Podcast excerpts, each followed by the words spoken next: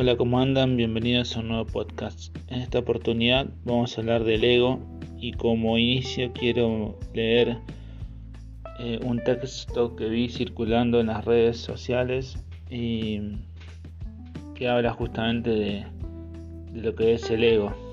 Y dice así, si crees que eres más espiritual por moverte en bicicleta y no en automóvil, está bien pero si juzgas a cualquiera por andar en auto, entonces caíste en la trampa del ego. Si crees que eres espiritual por no ver televisión ni dejarte engañar por toda la información, está bien, pero si juzgas a los que aún miran, estás atrapado en la trampa del ego. Si crees que eres espiritual por no caer en chismes, está bien, pero si juzgas a los que aún se quieren enterar de esas cosas, caíste en la trampa del ego. Si crees que eres más espiritual por hacer yoga, ser vegano, comprar comidas orgánicas, comprar cristales, practicar reiki, meditar, reciclar, leer libros, está bien. Pero si juzgas a cualquiera que no cumpla con estas actividades, caíste en la trampa del ego. Sé consciente siempre de que esa noción de sentirte superior por tu determinada forma de vivir en relación a las demás personas es la mayor indicación de que estás en una trampa del ego. No haces nada que te haga mejor. Haces cosas que te hagan sentir en armonía contigo, no con un objetivo más allá de hacerte sentir en equilibrio. Cualquier juicio, objetivo u opinión que realices para engrandecerte o minimizar a alguien más a partir de algo que tú hagas y el otro no, es una trampa del ego. Me pareció interesante este fragmento porque me ha pasado en lo personal en un momento de mi vida eh, sentirme, sentir que mi vida era eh, mejor o por lo menos mi elección de vida era superior a las demás. Si bien soy una persona que está eh, directamente relacionada a la fe, por más momentos que haya pasado y que ya he contado en este podcast y en las redes sociales, aún sigo siendo una persona de fe, aún sigo siendo un hijo de Dios.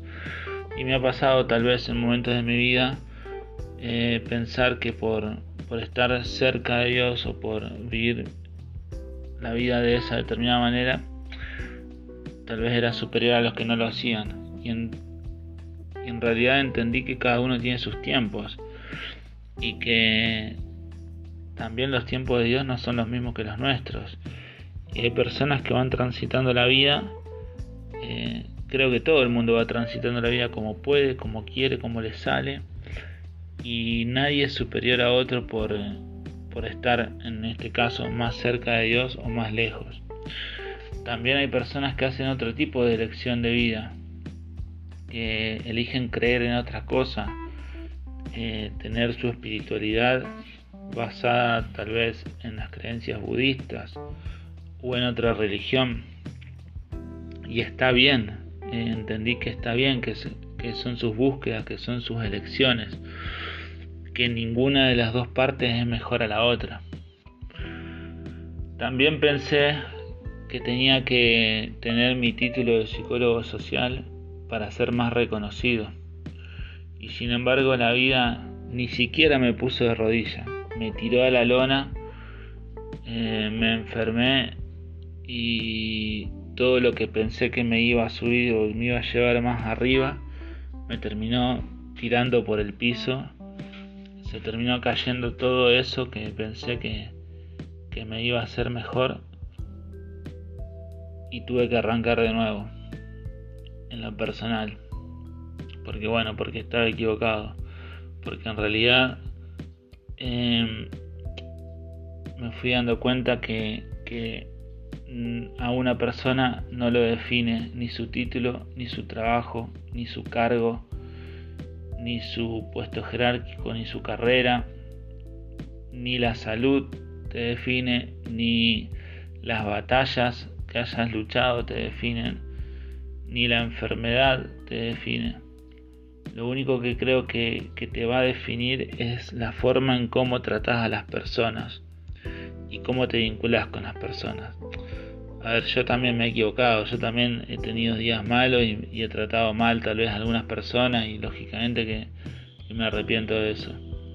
Pero digo, lo único que vamos a dejar como huella cuando no estemos más en este mundo es justamente eh, la calidad de los vínculos que formamos.